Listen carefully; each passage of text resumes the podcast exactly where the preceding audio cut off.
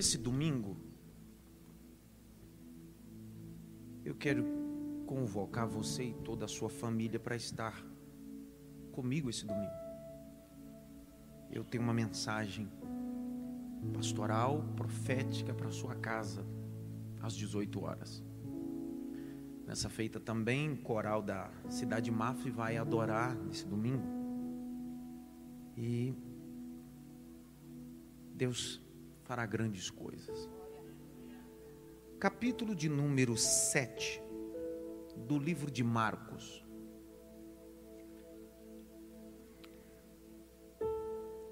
Capítulo 7 do livro de Marcos, verso 24.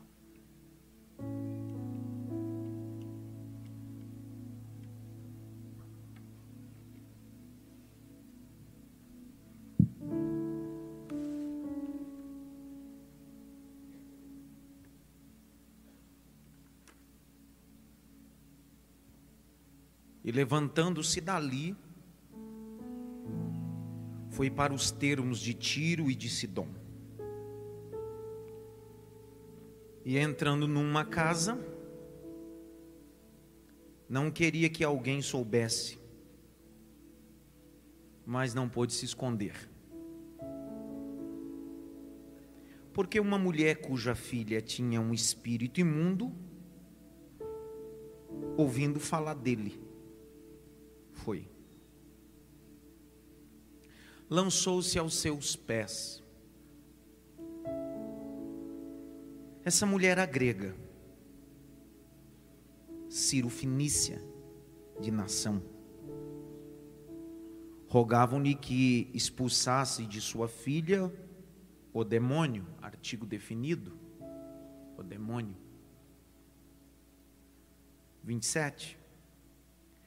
Mas Jesus disse-lhe: Deixa primeiro saciar os filhos, porque não convém tomar o pão dos filhos e lançar aos cachorrinhos.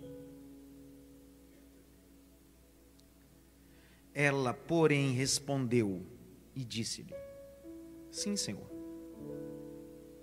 Mas também os cachorrinhos comem debaixo da mesa as migalhas dos filhos.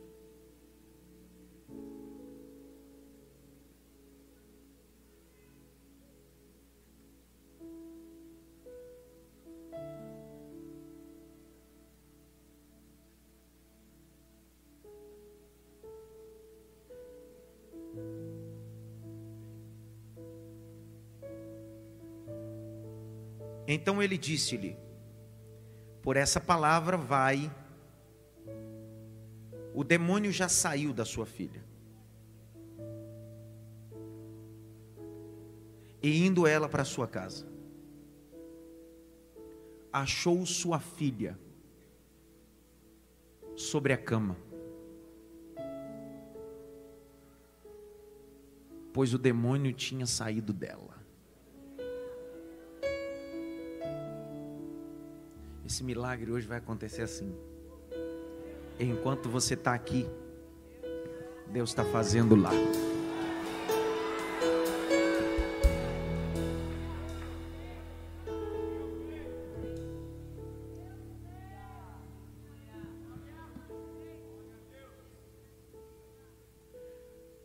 Dentre os 35 milagres de Jesus, esse milagre está carregado com pontos importantes registrados. Dentro dos 35, só quatro têm a participação direta de mulheres. Esse milagre da libertação de uma moça endemoniado que sua mãe intercede. Outro milagre que tem uma participação direta de mulheres, ou dentro do contexto, é a sogra de Pedro. Terceiro, é a ressurreição de Lázaro, quando suas irmãs estão dentro desse contexto. E o quarto, quando Jesus está entrando na cidade de Naim, e uma viúva está saindo com seu filho. Número dois,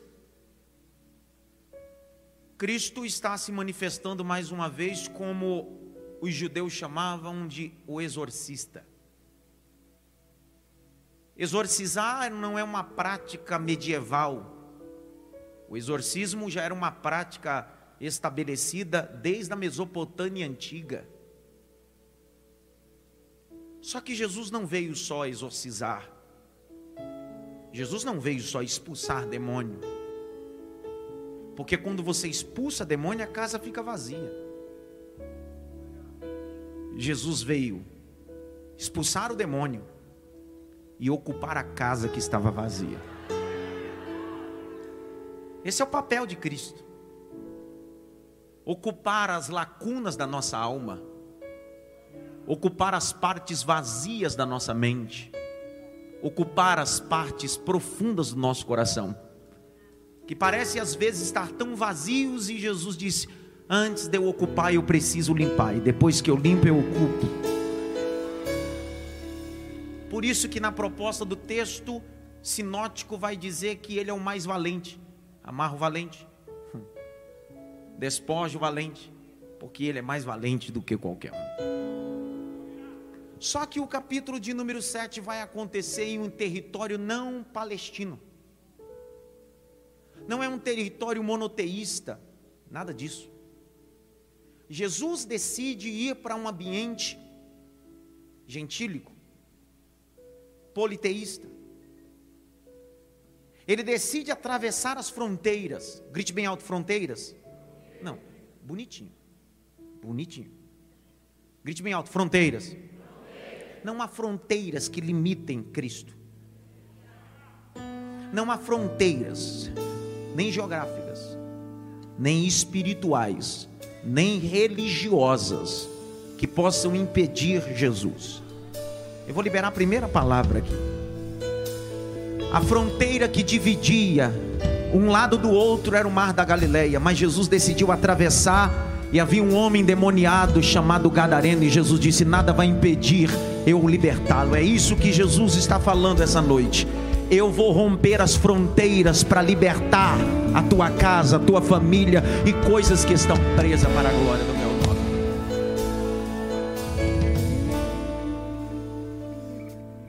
Por que Jesus atravessa? Por que Jesus está indo para esse território? Porque Jesus acabara de confrontar um grupo de religiosos. Olha o capítulo 7. Dia de estudo, né, irmão? Então, dia de estudo a gente abre a Bíblia, dia de estudo a gente pega papel e caneta. Dia de estudo nessa igreja. Ninguém aqui vem a terça-feira para ouvir cantor famoso, pregador famoso. Todos nós nos reunimos aqui na terça-feira para ouvir o pastor da igreja e a mensagem da Bíblia. E Jesus é o centro da nossa pregação. Acabou. O capítulo 7 vai dizer que Jesus está confrontando esse essa casca de religiosos. Olha o capítulo 7. O confronto de Cristo está associado com um apontamento. Capítulo 7, verso 7. Em vão, porém, me honram, ensinando doutrinas que são mandamentos de homens. Porque deixando o mandamento de Deus, retendes a tradição dos homens, como lavar jarros e dos copos fazei muitas outras coisas semelhantes a estas. E dizereis: Bem validai o mandamento de Deus para guardar as vossas tradições. O que Jesus está falando é que parece que a gente valoriza muito mais as tradições, as experiências transcendentes do que a própria palavra de Deus. Olha o verso de número 13, me permita ler. Invalidando assim a palavra de Deus, pela vossa tradição, que vos ordenastes, e muitas coisas fazeis semelhantes a essas. Ao longo do tempo eu abordo pessoas, me assento em igrejas, em cafés, em tempo de mentoria, discipulado, para repartir com amigos e receber com amigos porções da palavra. Só que às vezes eu sou tomado por indagações dizendo assim: eu sei que está na Bíblia, mas eu prefiro a minha tradição. Eu já ensinei pessoas o texto bíblico, eu mostrei na Bíblia para eles, e eles olharam para mim e disseram assim: tá bom, você me mostrou na Bíblia, mas eu vou continuar fazendo e seguindo as tradições. São pessoas que são levadas, dirigidas por tradições humanas. Quer ver uma coisa? Outro dia eu perguntei para um irmão: por que, que você sobe um monte para orar e você faz campanha no monte para orar? Eu esperava dele uma resposta, pelo menos madura. Que ele me dissesse assim: é porque eu gosto de estar num ambiente de natureza, é que eu não tenho outro lugar reservado para orar na minha casa com a minha família, a igreja fica fechada esse horário, então eu vou no monte lá orar. Isso é uma resposta sensata. Se você vai ao monte orar debaixo desse segmento, está na benção. Ele me respondeu e disse: Porque lá Deus se revela. Eu disse: Eita. Eu disse: mas, mas você vai porque Deus se revela? Ele disse: É porque minha avó ia. Eu já vi muita coisa no monte. Eu já vi a folha brilhar no monte. O graveto já acendeu no monte.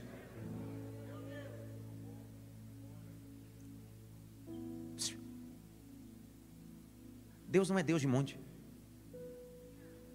Deus é Deus de vale. Deus do quarto. Deus quando você está no ônibus. Deus, até quando você faz o propósito e sai do escritório, entra no banheiro, fecha a porta, baixa a tampa e dobra o joelho, Ele é Deus também. Ele é Deus quando você está lavando a louça, Ele também está lá.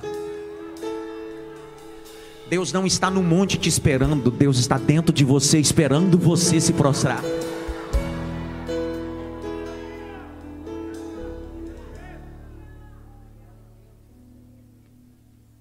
Tome cuidado porque as tradições acabam estabelecendo o que nós chamamos de sincretismo, misticismo.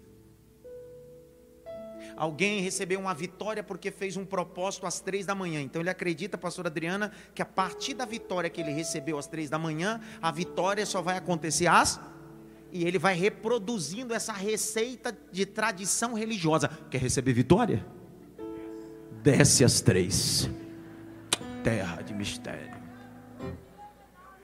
Ah, filha, meu. Ei, ei, ei, me permita. Não há nenhuma problemática orar de madrugada, não há nenhuma problemática orar no monte. Eu não estou condenando alguém que vai no monte orar. Estou condenando quando você acredita que Deus só te responde no monte. É a mesma coisa alguém que diz bem assim: oração verdadeira para mim tem que ser de joelho. Essas orações pebinhas que essa geração worship faz aí, isso aí não é oração. Oração de verdade é joelho, cara no pó. Eu sei, Paulo diz em Efésio: por essa causa me coloco de joelho. Mas Deus não é Deus que responde só alguém de joelho. Porque a Bíblia diz que o rei Ezequias não podia se ajoelhar, deitado mesmo, virou a face para a parede e Deus respondeu.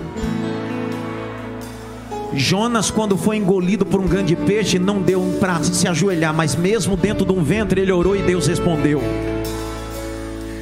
Existem momentos na vida que a gente precisa desmistificar o tradicionalismo religioso, porque Deus não cabe dentro dessa mentalidade tradicional sua. Deus está além das suas tradições religiosas. Vou de novo. Porque, pastor, aonde a liberdade? Aonde há liberdade? Vai ficar me olhando ou vai dar glória? Vai fazer como os fariseus, vai criticar a mulher que quebrou um vaso de alabastro, porque alguns preferem sentar e olhar. Eu decidi quebrar um vaso e perfumar o ambiente.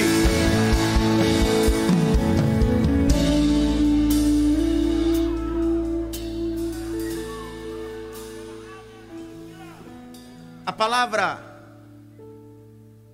tradição bebe da mesma fonte grega chamado costume. Costume não é doutrina. Costume é sazonal, temporal, me permita reproduzir isso. Costume ou tradição é temporal. Quer ver uma coisa? Na época dos meus avós, ou no tempo que eu me converti, a tradição evangélica dizia que aquele instrumento que a Dérica está assentada, que é um dos instrumentos de percussão, que não é só de bater, ele tem tom e precisa entender de música, porque tem uns bateristas que acham que é só bater naquela miséria. Aquilo é um instrumento. Tem tom aquele negócio. Então eu sou de uma época da igreja que aquele instrumento não podia. Se bateria não podia, a guitarra era o próprio demônio na igreja. Eu me lembro que eu tinha um pastor setorial, pastor Bezerra. Eu fui regente da Umandevá, União da Variantes das Assembleias de Deus, em 1900 e sei lá. E eu peguei essa transição no culto da Mandevá, no nosso congresso geral, quando foi introduzido a primeira vez a bateria no culto. Eu me lembro que quando nós começamos a cantar, a bateria começou a tocar, ele pegou o sininho, balançou. Ele disse: Mais devagar. Tradição da época. Passou. Nas mesmas igrejas que tinham a tradição de proibir aquele instrumento, a guitarra, hoje não pode faltar a guitarra e a bateria. Passou. E eu me lembro que quando eu conheci a Alba,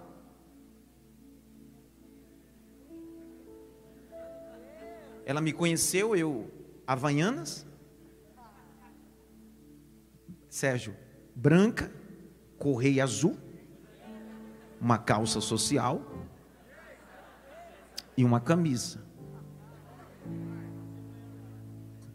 Tradição na veia.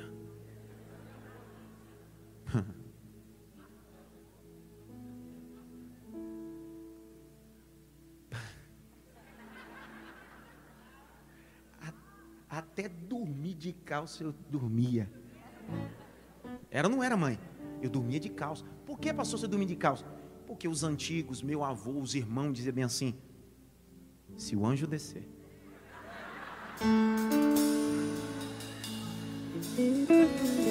E você tiver sem camisa, de short, o anjo sobe com a tua vitória. Você acha que eu vou entrar em discussão com gente que é mais experiente com eu? Eu vou dormir de calça, esse anjo vai ter que descer aqui.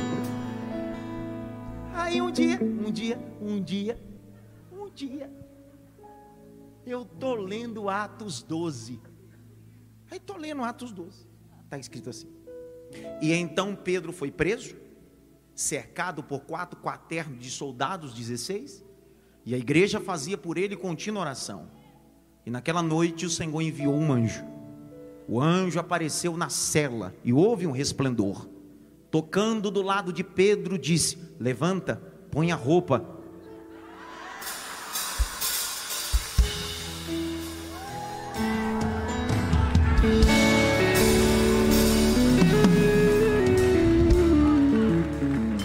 O problema meu e seu é que nós vamos reproduzindo coisas tradicionais que ouvimos dos nossos pais e coisas muito boas. Entretanto, essas são tradições dos nossos pais. Entre a tradição dos meus pais e a palavra, eu fico com a palavra. Eu me lembro de uma vez quando fui ao monte orar e fizeram uma roda de oração no pé da montanha. Aquele dia me deu vontade de sair correndo. Era terror. Vamos orar. Se tiver pecado oculto, é bom confessar agora. Porque quando chegar lá, o diabo envia uma serpente para picar quem está em pecado. Eu disse, fui. Entendeu o legalismo? Que nós acreditamos que ambiente de oração é ambiente para perfeito, ao contrário, ambiente de oração é ambiente para imperfeitos. Se você não der glória agora, eu desço aqui e pego você pelo cabelo, tá? Jesus olhou e disse assim: Deixa eu contar uma parábola. Dois subiram para o templo. Um era um religioso fariseu. E ele começou a orar, dizendo: Senhor, eu sou um homem justo Eu preciso porque eu pago. Eu preciso porque eu guardo a lei. Aí Jesus disse: E o outro era um publicano e disse: Senhor, eu sou um homem pecador e por ser pecador eu estou aqui, Senhor. O ambiente com Deus não é ambiente de perfeitos, é alguém que quer ser justificado pelo perfeito.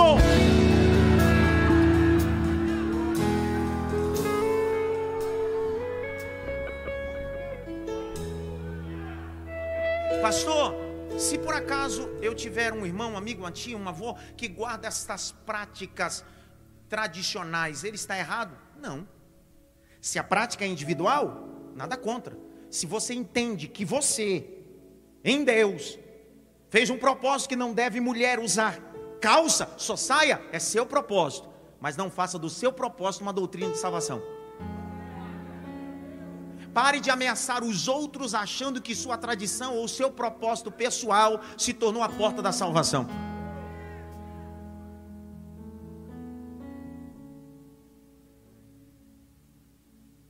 E eu terminei.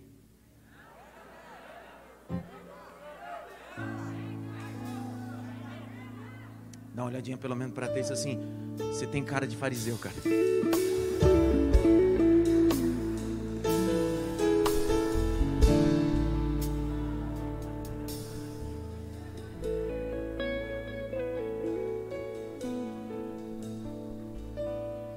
Jesus está confrontando os religiosos.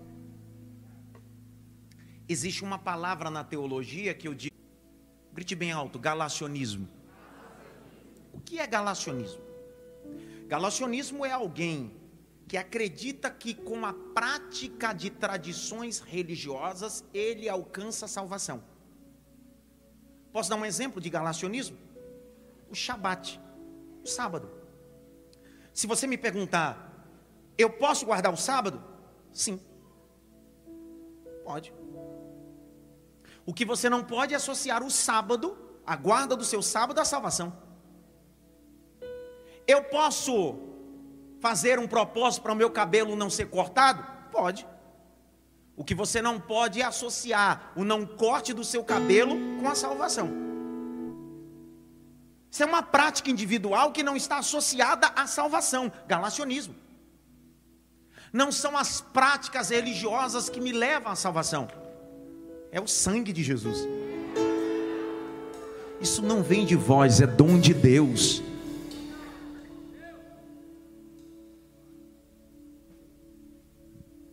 Me deu vontade de falar uma coisa.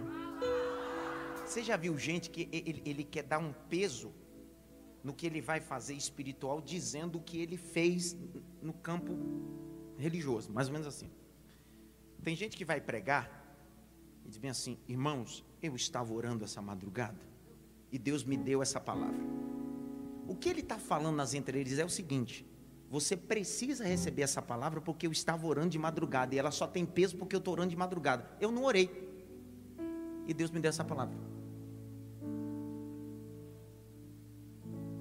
É disso que eu estou falando. É a mesma coisa a expressão dizer bem assim: eu paguei o preço por causa dessa vitória. Você pagou o quê? O preço. Só se for com dinheiro. Porque no mundo espiritual, tua moeda não tem valia.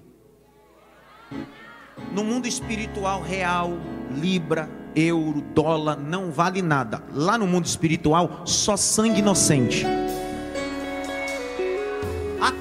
o ocultismo, para um animal ser sacrificado, precisa ser inocente. Por isso que no mundo espiritual, o único sangue que tem valor é o sangue daquele que foi jorrado da cruz do Calvário. Jesus Cristo.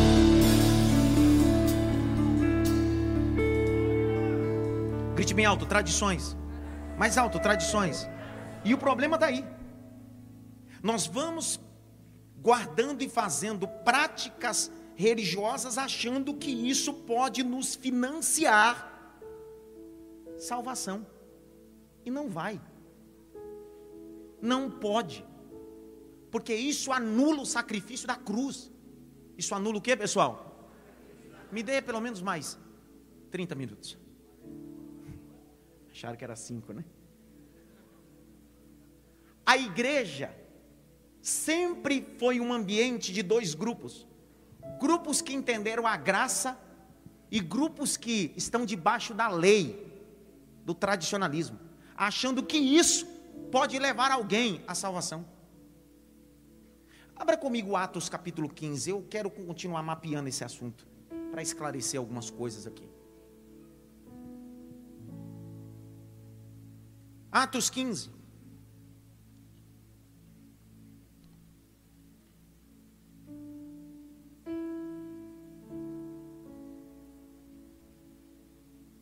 Verso 1 a 5. Isso é a igreja, tá? É o primeiro concílio de Jerusalém. Isso aqui já é igreja. Jesus, em todo o tempo que esteve na terra, principalmente os três anos de ministério, a luta dele foi contra os galacionistas, os homens ou religiosos que acreditavam que a salvação poderia vir através de práticas religiosas guardadas pelos pais. Jesus morre, ressuscita ao terceiro dia. Jesus é assunto aos céus. O Espírito desceu no capítulo 2 de Atos Apóstolos. A igreja está em expansão. Nós estamos no capítulo 15. A gente acha que o galacionismo ou a mentalidade tradicional acabou, pelo contrário, eles continuam associando práticas religiosas com salvação. Capítulo 15, verso 1. Alguns indivíduos que foram da Judéia para a Antioquia ensinavam os irmãos. Ensinavam os irmãos ao quê? Olha lá se vocês não forem circuncidados, segundo o costume de Moisés, não podem ser? Para.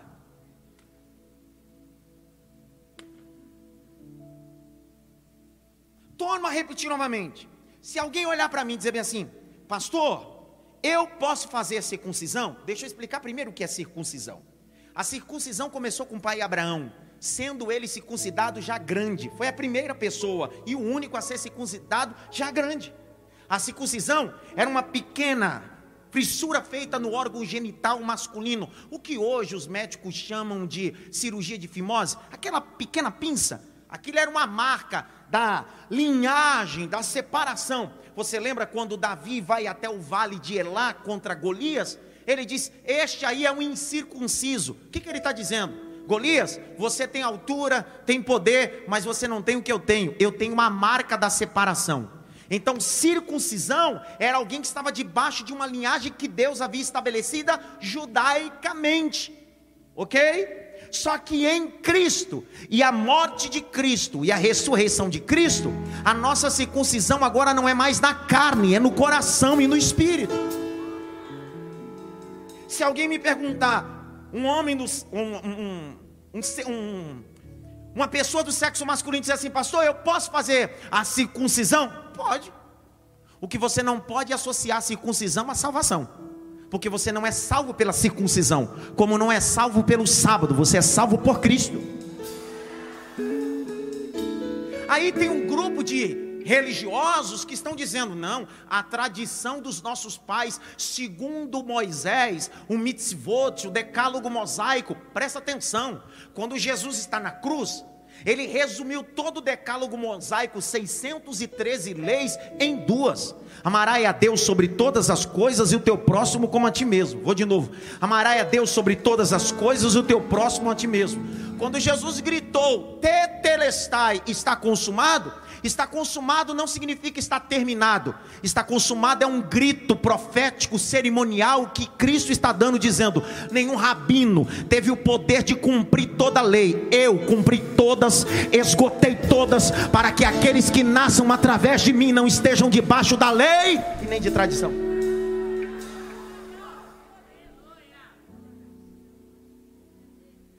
Grupo querendo destacar e dizer que a salvação vem através da circuncisão, e isso cria um alvoroço dentro da igreja. Isso é Atos 15, depois da morte de Cristo, descer do Espírito Santo. Pessoal, imagina hoje o tanto de gente que está pregando mensagens associando salvação com práticas religiosas. Vai piorar, continua. E tendo surgido um concílio, um conflito e uma grande discussão de Paulo e Barnabé com eles, foi resolvido que esses dois, mais alguns fossem a Jerusalém, aos apóstolos presbíteros para tratar desta questão. Continua. Encaminhados, pois, pela igreja, atravessaram as províncias da Finícia, de Samaria, e narrando a conversão dos gentios. Narrando a conversão de quem? Presta atenção. Qual era o grande problema aqui da igreja de Atos 15? É que os judeus, culturalmente, eles já faziam uma circuncisão. Só que o gentio não fazia circuncisão. Então, quando eles eram agregados à igreja, que a igreja cristã veio do berço judaico, um grupo de judaizantes dizem: peraí, você só vai ser salvo se passar por essa prática religiosa judaica. E começa a ter confusão. Continua a leitura para mim. E quando chegaram a Jerusalém, foram bem recebidos pela igreja, pelos apóstolos e pelos presbíteros, que ali relataram tudo que Deus havia feito com eles. Esse concílio pega fogo. Mas alguns membros do partido dos fariseus, a palavra partido aí é seita, grite bem alto, seita. Ei, irmão, dentro de toda igreja sempre haverá uma seita. Ei, vai dar problema. Como assim, pastor? Não importa o tamanho da igreja, a igreja pode ter 10 membros ou 10 mil membros, toda igreja tem um grupo de pessoas que não está para agregar, está só para destruir o princípio bíblico. Pastor, isso não é possível, isso não está na Bíblia. Como não? Mateus capítulo 24, Jesus disse: E naquele grande dia eu virei, e separarei no meio de vós ovelhas e bodes. Está dando para entender? Jesus disse: Não existe uma igreja só de ovelhas, não existe uma igreja só de bode. Enquanto eu não voltar, bodes e ovelhas convivem no mesmo lugar. Uma obedece, outra desobedece. Uma é mansa e outra é agressiva. Mas um dia eu virei. E quando eu vi, aí separarei bodes de um lado, ovelhas para o lado direito, porque eu só levo quem é ovelha. Bode fica. Dá uma olhadinha pelo menos para três assim, se é bode ou ovelha.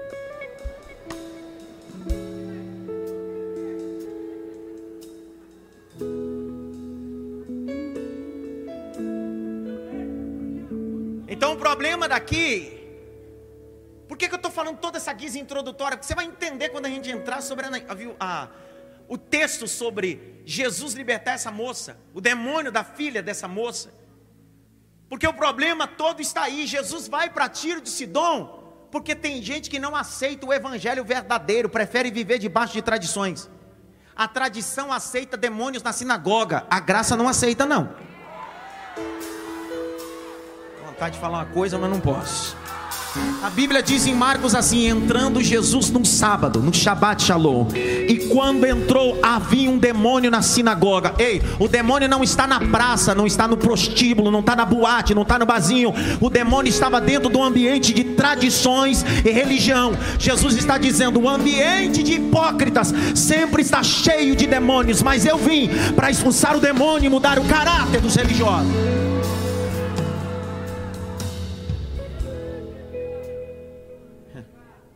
Abre Gálatas, abre Gálatas, abre logo, Gálatas. Capítulo 1. Verso 11 a 15. Lembre-se que eles estão associando a salvação e os fariseus estavam associando a salvação com a prática da circuncisão, sim ou não? Sim ou não, pessoal? Capítulo 1, verso 11. Mas informa vocês, irmãos, que o evangelho por mim anunciado não é mensagem humana. Porque eu não recebi de ser um humano algum, nem me foi ensinado, mas eu recebi mediante a revelação de Jesus Cristo. Eu vou continuar lendo para ver se dá glória. Porque vocês ouviram qual foi, no passado, o meu modo de agir no judaísmo como de forma violenta eu persegui a igreja de Deus e procurava destruí-la. Isso é Paulo falando à igreja. E na minha nação, quanto ao judaísmo, levava vantagem sobre muitos da minha idade, sendo extremamente zeloso das tradições dos meus pais. Mas quanto a Deus, que me separou antes de nascer, me chamou pela sua graça e achou por bem revelar o seu filho em mim, para que se pregasse entre os gentios. Não fui imediatamente consultar outras pessoas. Paulo está dizendo, eu não, se eu quisesse, Paulo está dizendo, se eu quisesse falar sobre costume judaico, eu me gastaria falando. Só que eu decidi falar sobre a revelação de Jesus Cristo na minha vida. Grite bem alto, é sobre Cristo. Mais alto, é sobre Cristo. Mesmo livro, Gálatas, capítulo 5, verso 6. A nossa salvação não está na prática da circuncisão ou práticas religiosas. A nossa salvação está em reconhecer o sangue de Jesus.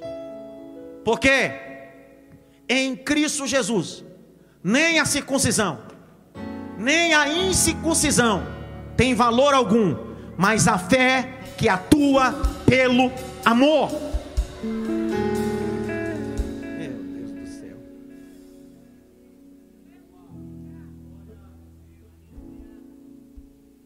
Grite bem alto, Espírito Santo.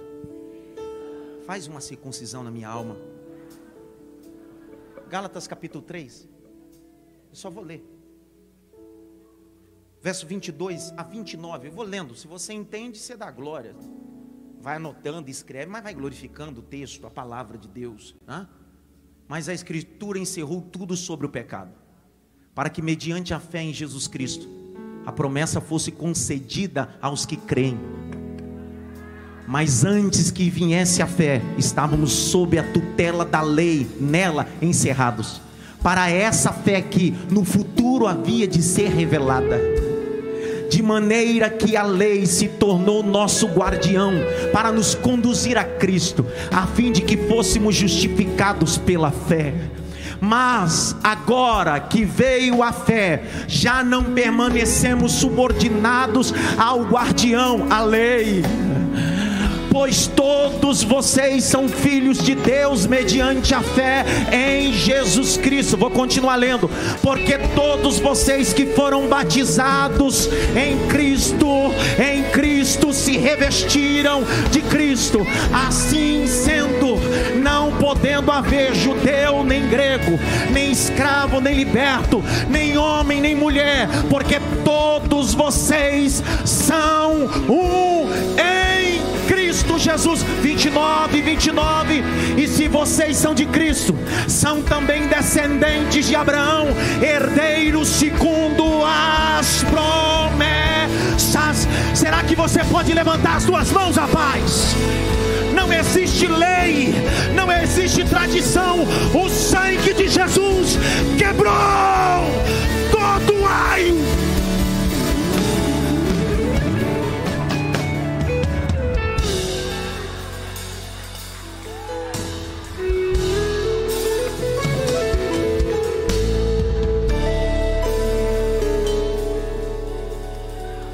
Pastor, eu não preciso ser circuncidado? Não precisa. Então o que, eu tenho que fazer hoje? Colossenses 2. Abra a Bíblia. Verso 8 a 12. Colossenses 2, de 8 a 12. Ah, vi um glória, mas também foi um único. Tem cuidado para que ninguém venha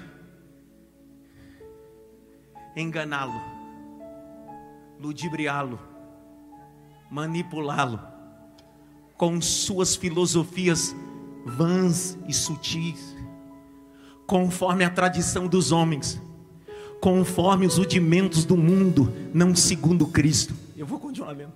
Porque nele habita, nele quem? Em Jesus, corporalmente toda a plenitude da divindade também nele, nele quem? Em Jesus, vocês receberão a plenitude. Ele é o cabeça de tudo, o principado e potestade. Nele também vocês foram circuncidados. Eu vou de novo. Nele também vocês foram circuncidados não com a circuncidão feita pelas mãos dos homens, mas pela remoção do corpo e da carne. Verso de número 12: põe, tendo sido sepultados juntamente com ele no batismo, ao qual vocês também foram ressuscitados por meio eu nasci para isso, rapaz. Levanta as tuas mãos. Eu nasci para isso. O Evangelho de Deus é o poder. Graça é o poder.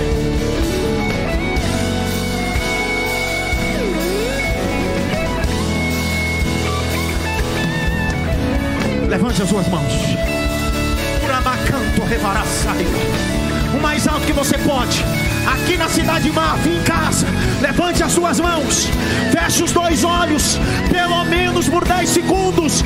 Não peça, agradeça. Porque o sangue de Jesus te lavou dos pecados. O batismo foi a confissão de fé da circuncisão. Abra a boca.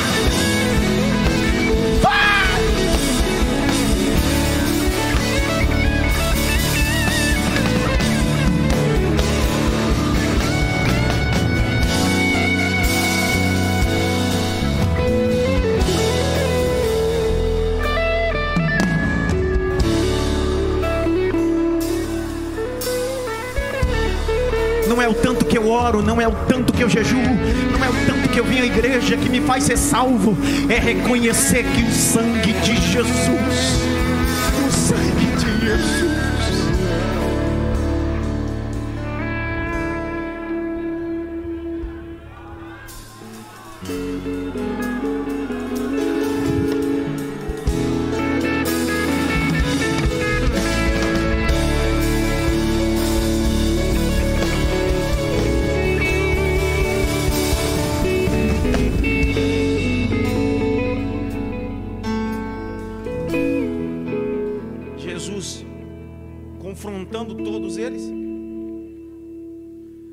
decidiu sair.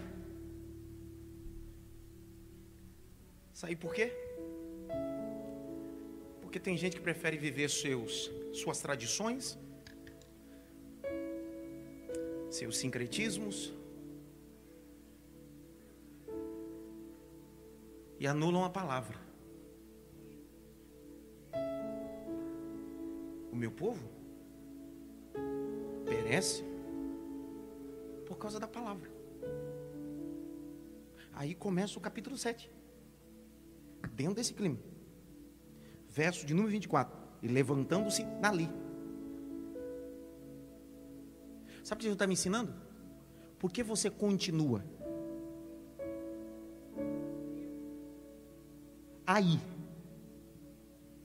falando da palavra, quando os corações estão endurecidos e não reconhecem a palavra existem momentos que é melhor levantar e ir.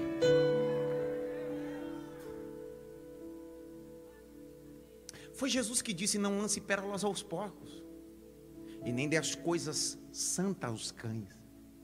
Foi o próprio Cristo, dentro das instruções aos seus discípulos, em Lucas 10, dizendo a eles que quando eles chegassem em alguma cidade, se não fossem bem recebidos numa casa, bate o pó nem dê paz. E segue. É o Jesus que falou isso. Lucas 10. Tem lugar que eu nunca mais volto. Tem igreja que nunca mais eu volto para pregar. Tem casa que nunca mais eu volto a visitar.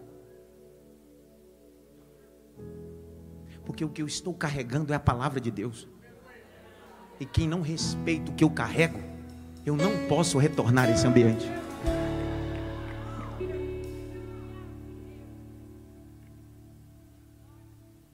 É.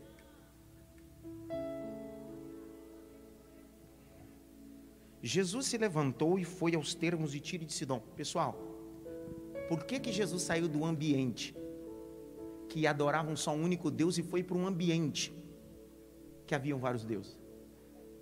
Jesus está dizendo, parece que quem está do outro lado aceita maior do que esses crentes velho de igreja. Posso contar uma coisa para você em off? Em, em off. O mundo todo está assistindo. Irmão, eu. É bom não falar.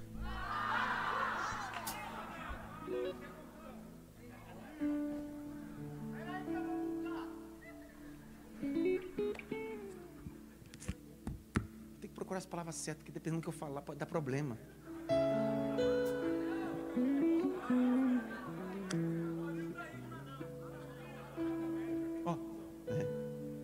Vim com o processo da América para cá.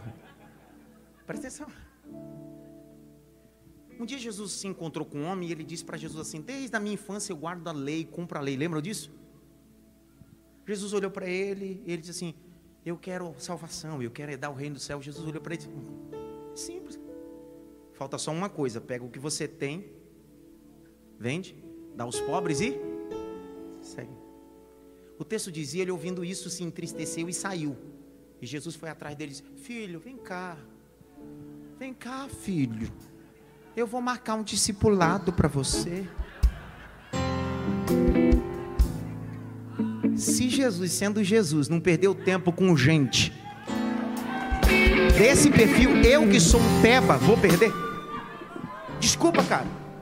Tem gente quando eu digo crente velho, eu não estou falando de crente de, de tempo de igreja, porque eu sou crente velho. Eu estou falando de gente com a mentalidade velha, que se acha tão importante ou tão disso. Jesus disse: Não, não, deixa ele embora. Eu não tenho paciência de ensinar quem não quer aprender. Eu não tenho paciência de discipular quem não quer me ouvir.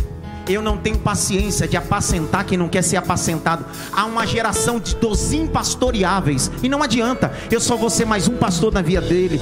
Só, aqui só vai ser mais uma igreja. E em todo lugar que ele passa, a igreja é ruim, pastor é ruim. Sabe por quê? Porque pode, não precisa de pastor.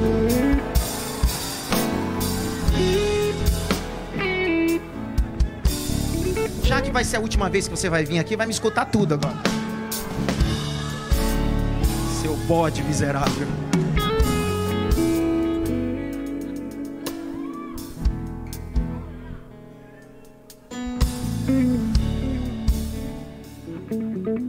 Às vezes eu vou conversar com gente crente que se acha sabi...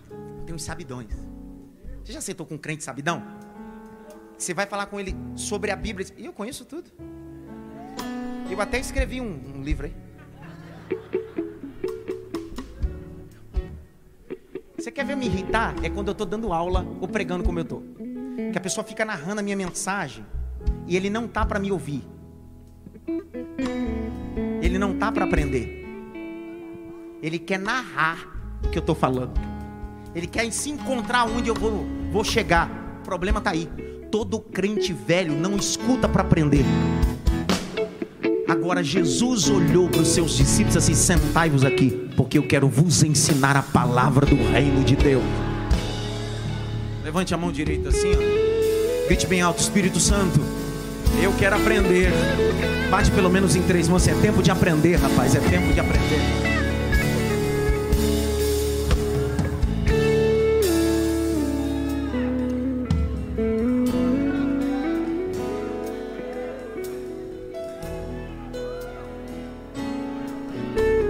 Mais 12 minutos e termino. Mais 12. Chega, pelo amor de Deus. Amém? Nem só de pregação viverão ontem. Capítulo 7, verso 25. Porque uma mulher cuja filha tinha um espírito imundo ouvindo falar dele. Você pegou isso aqui, Júnior? Não. Ele saiu de um ambiente que ninguém queria ouvir a voz dele. Só que ele chega num ambiente que uma mulher ouviu falar. Porque você fica fazendo questão de ambientes que não querem nem ouvir a tua voz, mas Deus está preparando um ambiente que antes de você chegar já estão falando de você.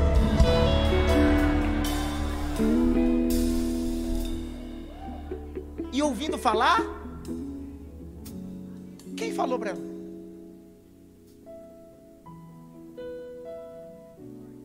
A Bíblia não diz, mas falaram dele.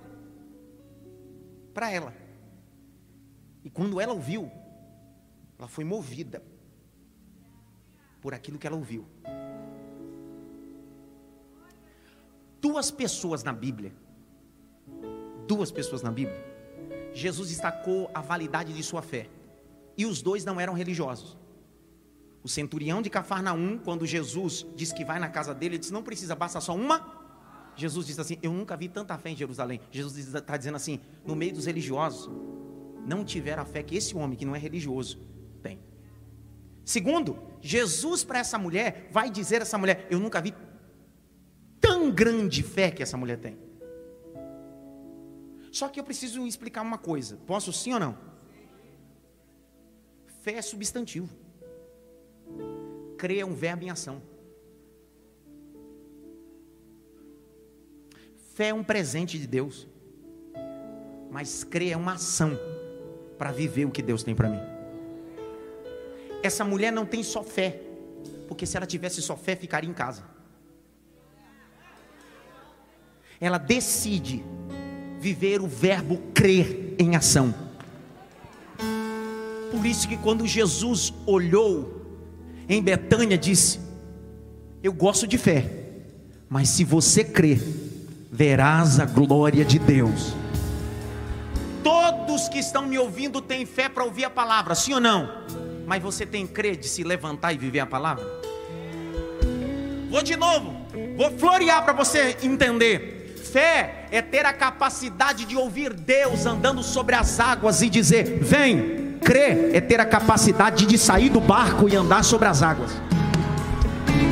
Deus quer trabalhar em nós debaixo desses dois princípios.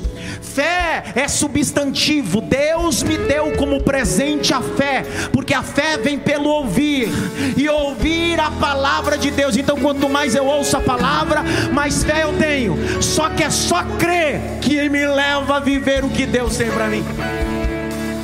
Grite bem alto: fé, crer. Olha o capítulo de número. Eu tenho seis minutos. Capítulo 7. E ouvindo dele foi e lançou os seus pés. E essa mulher era grego Ciro Finícia, de nação, rogando-lhe que expulsasse o demônio de sua filha. Mas Jesus disse: Primeiro os filhos, porque não me convém tirar o pão e lançar os cachorrinhos. Ela, porém, respondendo, disse: Sim, Senhor, mas também os cachorrinhos comem debaixo da mesa. Vou explicar uma coisa aqui. Na época de Jesus, os cães não eram domesticados. Poucos deles eram. Eram cães selvagens. Essa mulher cananeia.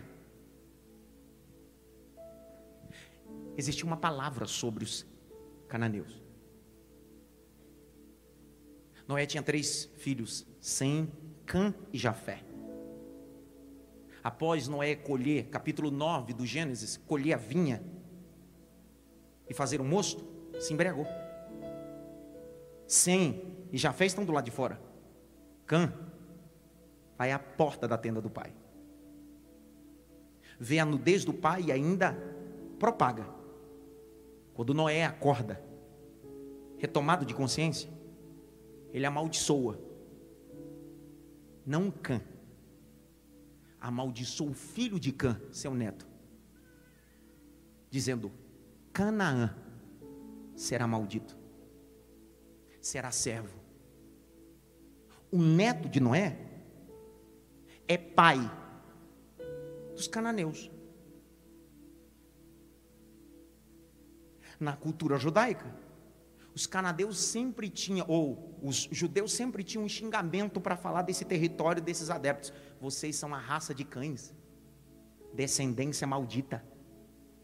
Para piorar, 1 Reis capítulo 16, o último versículo, vai dizer que Etibaal era rei dos Sidônicos e tinha uma filha chamada Jezabel.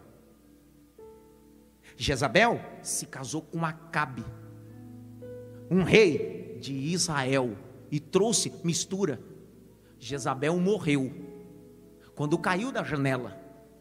E olha como foi a morte dessa descendente de Canaã. O texto diz que os cães comeram todo o seu corpo, exceto os pés e a palma das mãos. Culturalmente, todo mundo chamava aquele ambiente ou as pessoas que viviam naquele território de pessoas malditas e cães. Nós temos duas. Uma palavra sobre maldição e nós temos um contexto de cães, animais que não eram domesticados. Essa moça, essa mulher, sabe das duas coisas. Ela sabe que popularmente todo mundo acha que ela é descendente maldito. Mas ela sabe também que poucos cães são domesticados. E quando ela diz assim: Eu não quero o pão todo. Eu quero estar debaixo da mesa. Só quem está debaixo da mesa é um cão domesticado. Ela está dizendo: se o Senhor não me der direito de ser filho, Eu já cansei de viver fora da casa, eu quero estar dentro da casa, debaixo da mesa se eu não tiver direito do pão todo, não tem problema. Se eu tiver pelo menos dentro da casa, debaixo da mesa, já valeu a pena comer as migalhas do pão. Que pão, que pão, que pão, que pão, que pão, que pão, que pão que ela está falando, que pão que ela está recebendo. Porque o texto de Mateus disse que ela olha para Jesus e diz: Jesus, filho de Davi. Ela sabe que Jesus não é um profeta, ele é a descendência de Judá. E ela está dizendo: Eu não quero o pão todo, eu quero só as migalhas. Ela não está dizendo de um pão literal, ela está dizendo de um pão espiritual porque ela sabia que Jesus é o pão vivo que desceu do céu. Essa mulher sai de casa de baixo e movida dessa palavra está dizendo: cansei de estar fora da casa. Eu quero estar na casa, nem que seja debaixo de uma mesa. E cansei de ser uma geração debaixo de maldição. Eu não quero estar debaixo da maldição de Canaã, nem de Jezabel. Chega de ser tempo de cachorro. Eu sou ovelha do aprisco de Jesus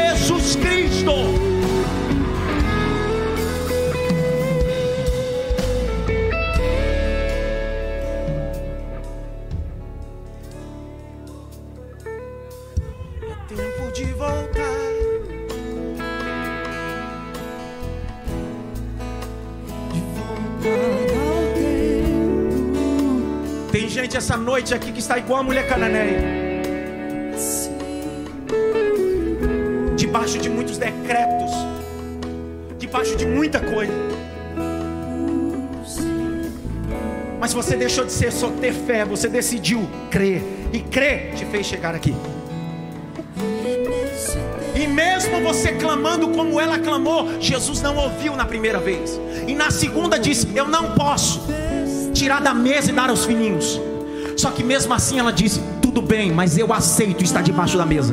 Jesus parou, olhou para ela e disse: Eu nunca vi tanta fé. Jesus olhou para ela e disse assim: Vai para tua casa agora, porque enquanto você está indo, minha palavra já foi na frente. A tua filha não está mais debaixo de maldição, não está debaixo de opressão. Eu estou liberando essa palavra, cidade má. O seu casamento, sua descendência não está debaixo de maldição. Deus está dizendo: Eu quebro a maldição pelo poder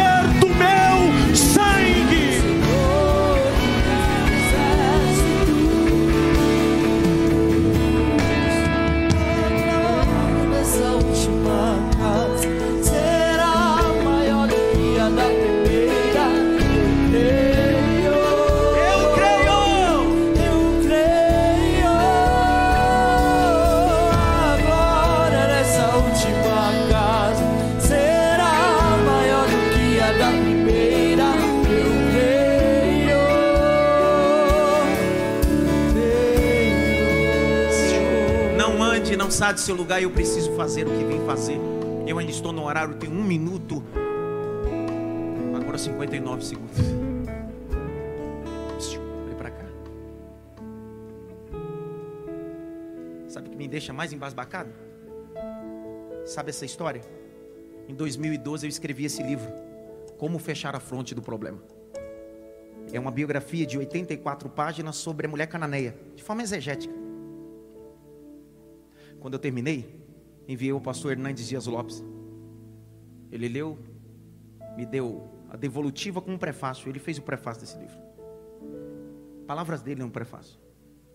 Eu nunca li uma síntese tão esclarecedora e tão profunda sobre a mulher cananeia. Só eu sei, debaixo de tanto gemido, que Deus me deu essa palavra e esse livro.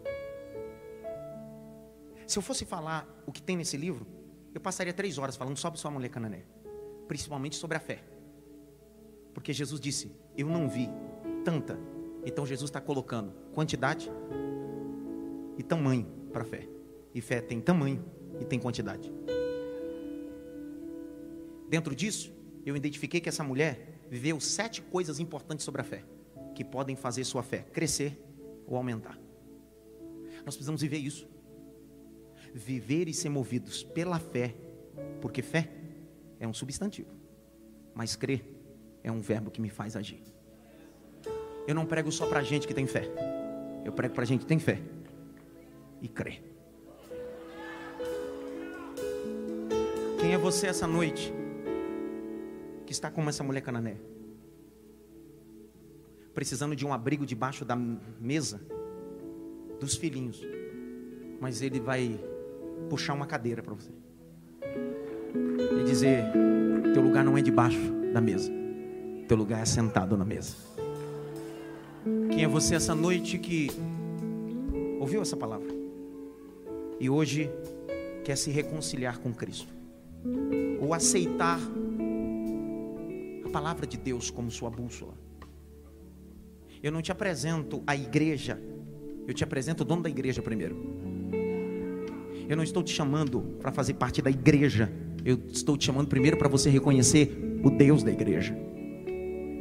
Tem alguém essa noite que quer se reconciliar a Cristo? Levante sua mão onde você está. Alguém, tem um jovem ali. Tem mais alguém? Tem outro jovem aqui. Os obreiros podem trazê-lo aqui. Você pode vir aqui. Vem aqui. Tem mais alguém essa noite? Mais alguém essa noite queira? Vem, minha filha, vem, vem. Isso. Na minha época a gente celebrava. Sei. Vem. Isso, em lágrimas. Essa. O Evangelho de Deus é o poder. Tem mais alguém? Mais alguém essa noite dentro desse tempo? Isso aqui. Tem mais alguém essa noite que quer entrar para casa e fazer parte da mesa dos filhos? Tem mais um aqui. Pastor, eu não sou evangélico. Não, não, eu não estou te chamando para ser evangélico, eu estou te chamando para ser cristão. Reconhecer Jesus como seu único e suficiente Salvador. Está na hora de abandonar essas práticas, está na hora de entender que sua religiosidade não está te ajudando. Eu estou te apresentando uma graça a favor e merecido. Você que quer entregar sua vida para Cristo, corre, ainda dá tempo, vem para frente. Ou levanta a mão que alguém vai te ajudar a chegar até a frente. Eu preciso que você entenda que o Evangelho não afeta a alma, afeta a razão. E esse é o poder do Evangelho.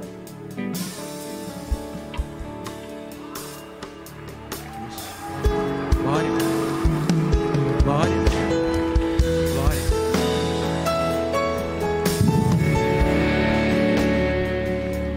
Estenda as mãos para cá.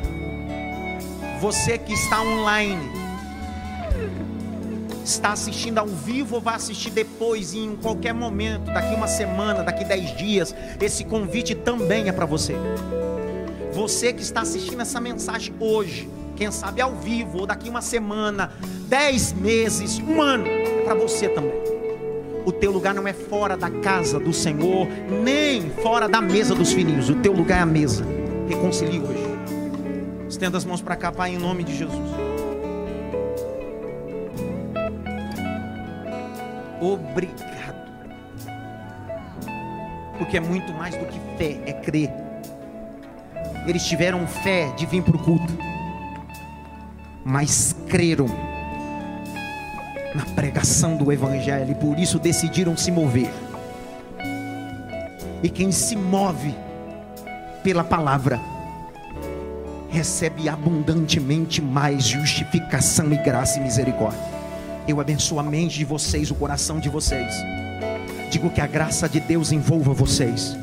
Digo que Cristo é o advogado de vocês. Epístola de João, capítulo 2, verso 1: Filhinhos, não pequeis, mas se pecares, tendes um advogado diante do Pai, Jesus Cristo justo. Eu vou contar até três, vocês estão aqui na frente. Vocês vão virar para a igreja, para a cidade de Mafra. E se esse povo está feliz, porque entende que o lugar de vocês não é debaixo da mesa, é sentado na mesa. Eles vão celebrar, gritar, glorificar. Um, dois, três. Virem, virem, virem, virem.